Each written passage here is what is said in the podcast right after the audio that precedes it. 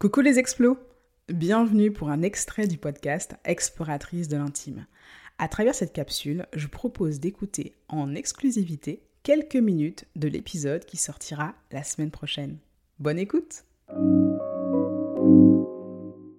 Alors, petit point important, parce que je vous le dis suffisamment, mais je pense que je ne le dirai jamais assez, euh, ne vous obligez à rien.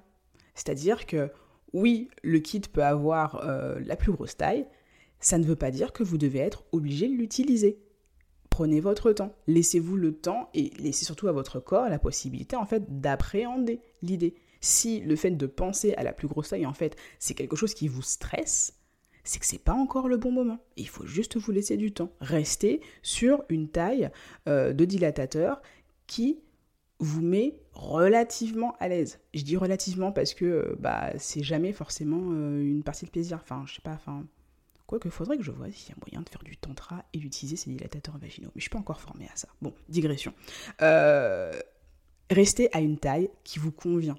Parce que ça vous permettra de pouvoir rester dans un état de détente quand vous allez les utiliser. Si vous êtes stressé à la maxence de la maxence, ça ne va pas vous aider. Ça va plutôt être contre-productif et vous aurez l'impression de stagner, si ce n'est de régresser. Et ça, pour votre morale, on peut faire mieux.